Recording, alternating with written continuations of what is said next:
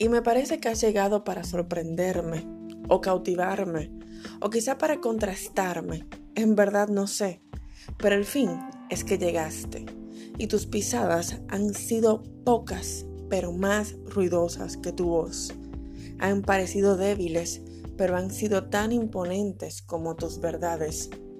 Y realmente no estás, pero duermes en el agujero que dibujaste.